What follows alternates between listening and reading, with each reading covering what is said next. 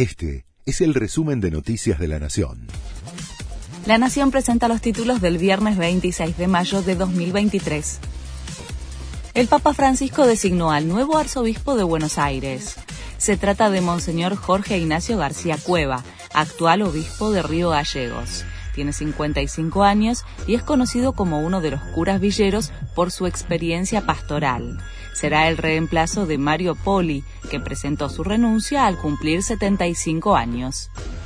La Sociedad Argentina de Pediatría preocupada por el brote de bronquiolitis. A través de un comunicado señala el difícil escenario para el ejercicio profesional por las condiciones laborales y de infraestructura en el sistema público y privado de salud. La temporada de enfermedades respiratorias se adelantó y desbordan las consultas en los centros de salud. Demoras y vuelos cancelados en Aeroparque. Es por las fuertes lluvias y actividad eléctrica. Hay más de una docena de operaciones y cientos de pasajeros afectados. Las malas condiciones se mantendrían hasta el mediodía. En medio de la crisis política tras la disolución del Parlamento, el presidente de Ecuador fue operado en Estados Unidos. Según informó la Secretaría de Comunicación, Guillermo Lazo fue operado de la próstata y ya está reponiéndose favorablemente.